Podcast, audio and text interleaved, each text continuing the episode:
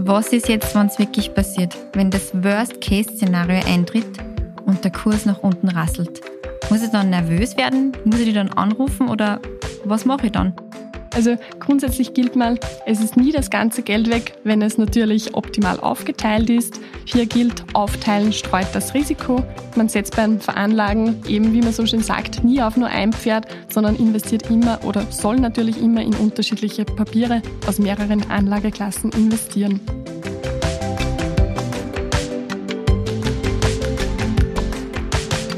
Hallo und herzlich willkommen zu einer neuen Folge des Sparkassen Girl Power Podcasts der regionale Podcast, der die Finanzwelt für Frauen verständlich erklärt.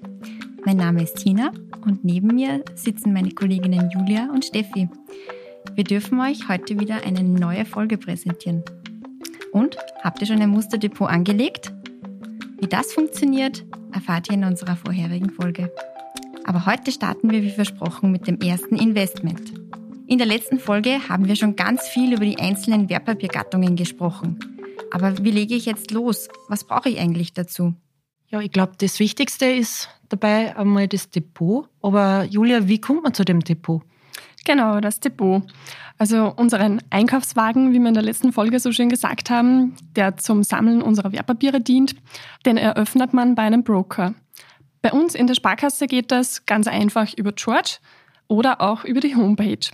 Das heißt, jeder George-Nutzer hat die Möglichkeit zur Depoteröffnung bereits auf seinem Smartphone.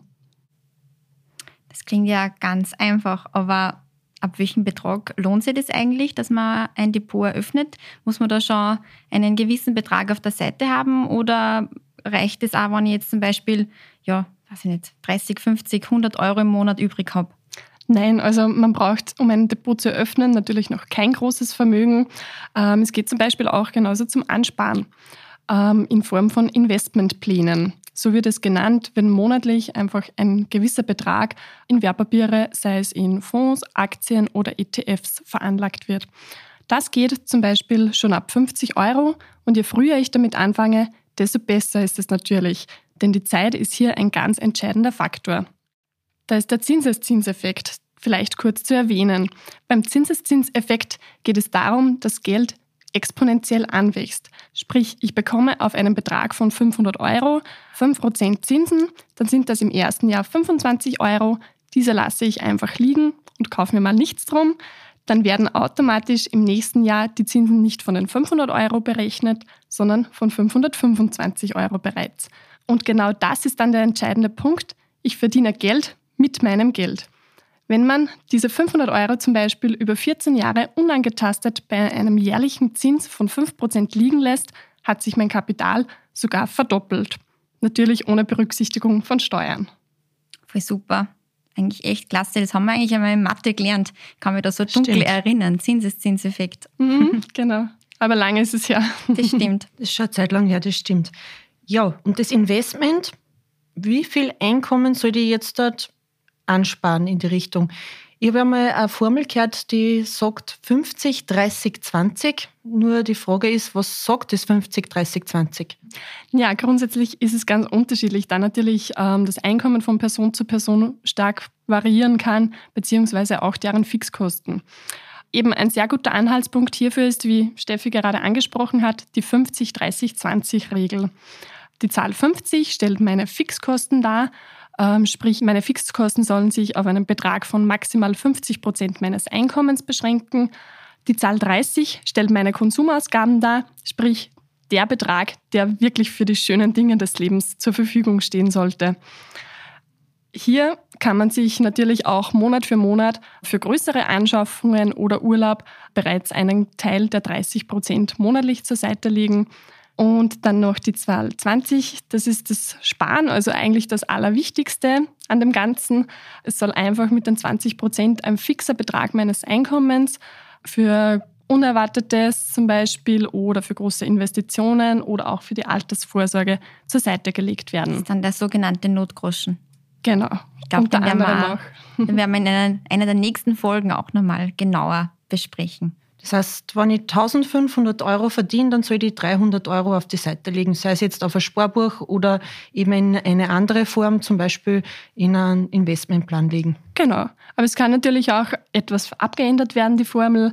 Äh, zum Beispiel, wenn jetzt wer noch keine so hohen Fixkosten hat, weil er beispielsweise noch bei seinen Eltern wohnt, dann kann natürlich der Betrag, der bei den Fixkosten übrig bleibt, einfach zum Sparbetrag umgewälzt werden. Also sprich, die 20 Prozent einfach erhöht werden. Also eigentlich eine goldene Regel, die 50, 30, 20. Genau, hier gilt wieder mal mehr, desto besser. Gut, dann schnappen wir uns diese 20 Prozent unseres Einkommens und investieren sie an der Börse. Rund um die Börse ragen aber sich einige Mythen. Und der erste Mythos, den wir gerne entkräften würden, ist, brauche ich Zeit, um an der Börse zu investieren? Julia, was sagst du dazu? Naja, man selbst Natürlich, ähm, wenn ich Einzeltitel kaufen möchte, wie zum Beispiel Einzelaktien, natürlich brauche ich dann Zeit, da es einfach einer gewissen Zeit bedarf, dass ich mich damit auseinandersetze.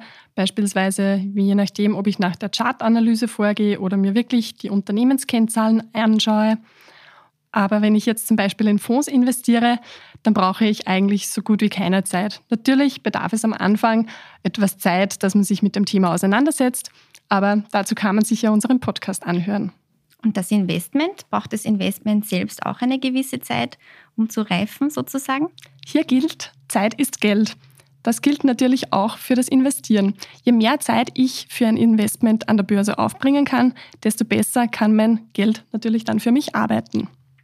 Das heißt, wenn ich dringend Geld brauche, mir zum Beispiel eine Wohnungseinrichtung kaufen muss, wäre das wahrscheinlich nicht gerade das geeignete Geld, um an der Börse zu investieren, weil das brauche ich ja eigentlich dann sofort wieder liquide. Genau, also hier wären wir dann eher im Bereich der 30 Prozent bzw. 20 Prozent, die ich mir zur Seite spare für Anschaffungen, die ich demnächst vorhabe.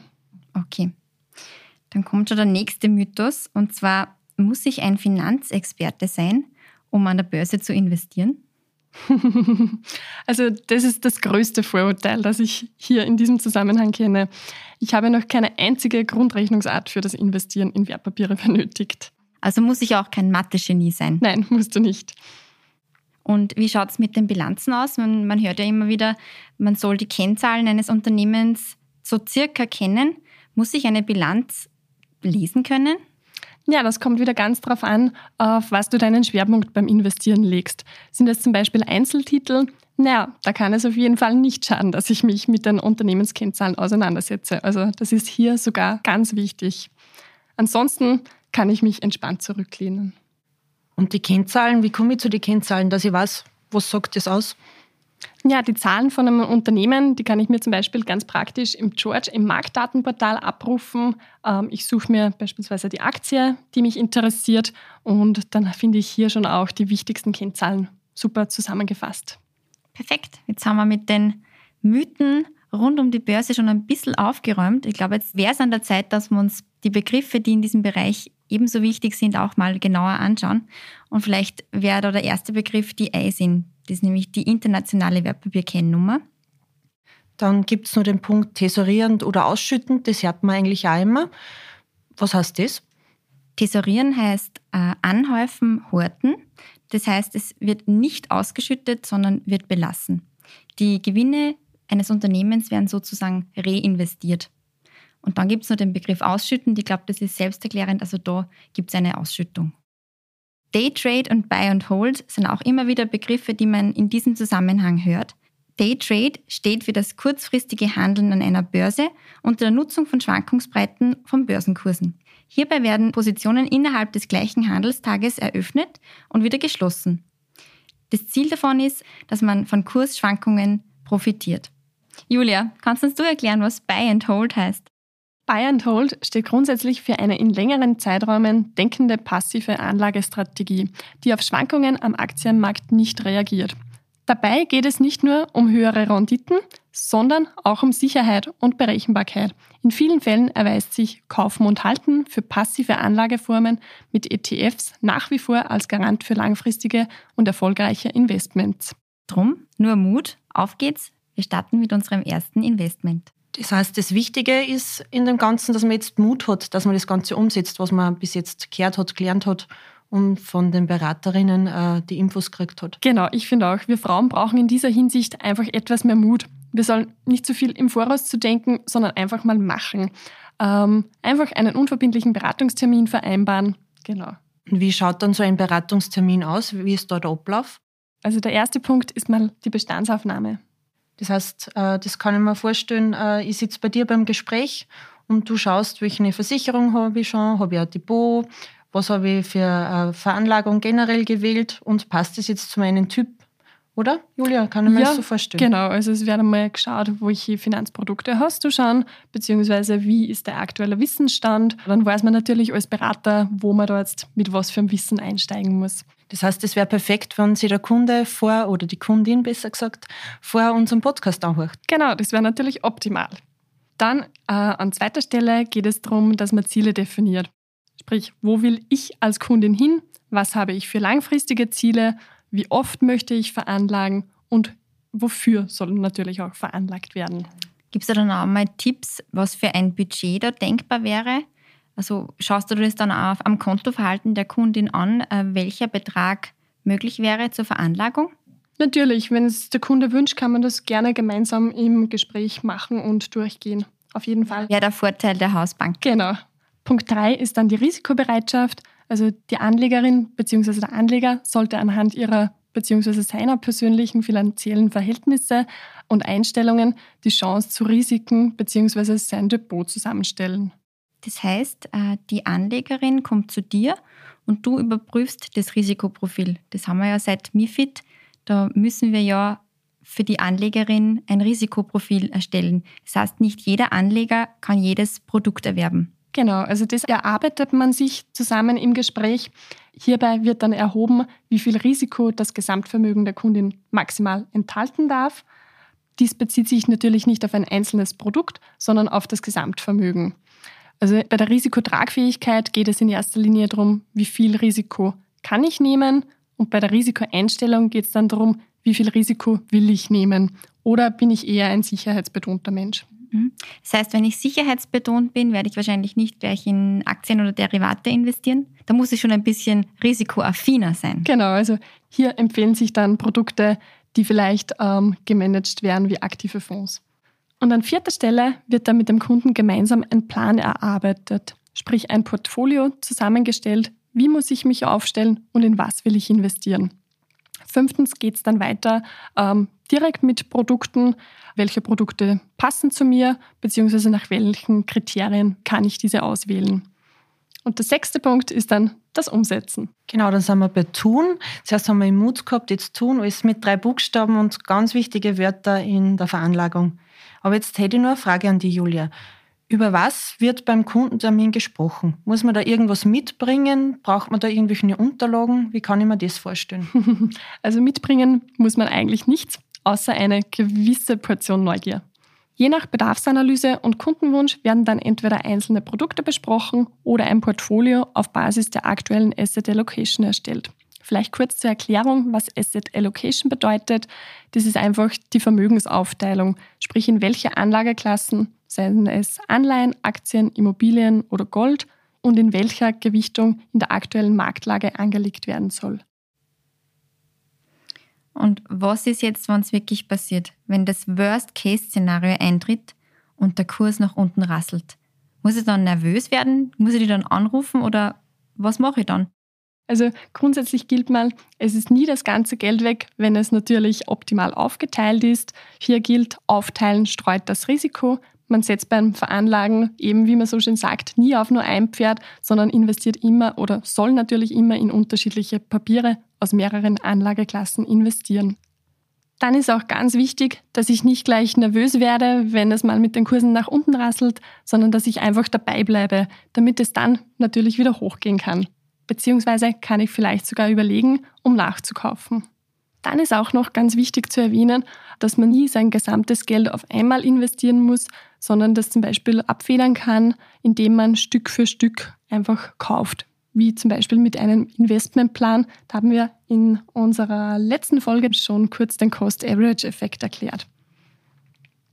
Dann sollte natürlich für Notfälle, wenn jetzt wirklich genau der Fall eintritt, wenn ich zusätzlich eine Investition vorhabe, für sowas ein kleiner Polster zur Seite stehen, sprich meinen Notgroschen sozusagen.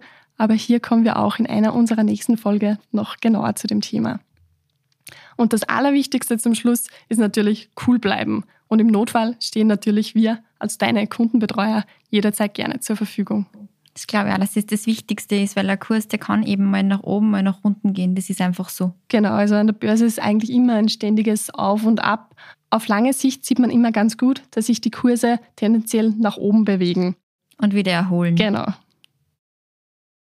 Und gibt es jetzt für unsere Hörerinnen eine Faustregel, einen einfachen Tipp, wie man beginnt und wie man anfängt, sein Vermögen zu investieren? Ja, hier ist es ganz wichtig, nur kaufen, was man versteht. Unter dem Motto eben genau, sich vorher informieren, unseren Podcast anhören und dann loslegen.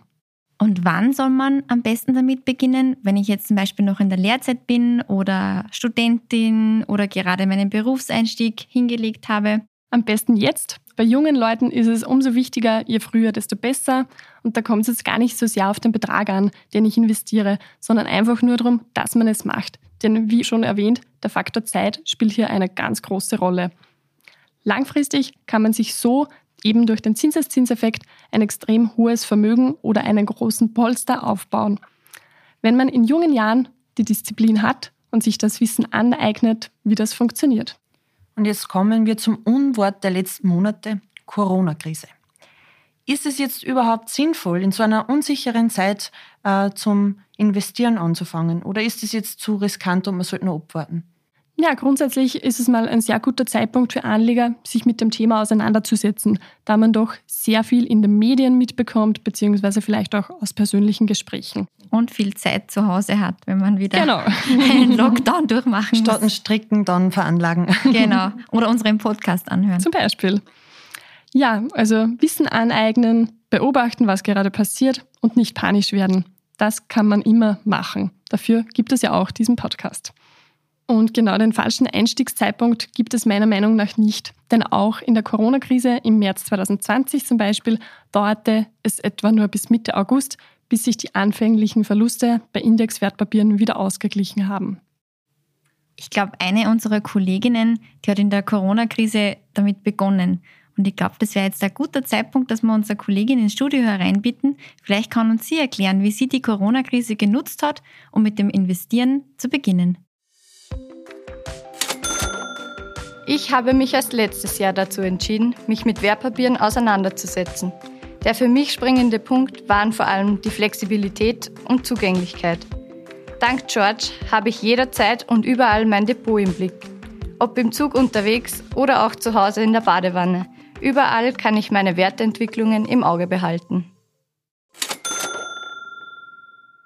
Dann nochmal vielen lieben Dank, liebe Karina, für die wertvollen Inputs. Das heißt, es dreht sich wieder mal alles um George. Sehr interessant, dass man da alles beobachten kann und immer am aktuellsten Stand ist. Zu mir hat einmal eine Freundin gesagt, ich veranlage mein Geld gerne dort, wo ich es sehen kann.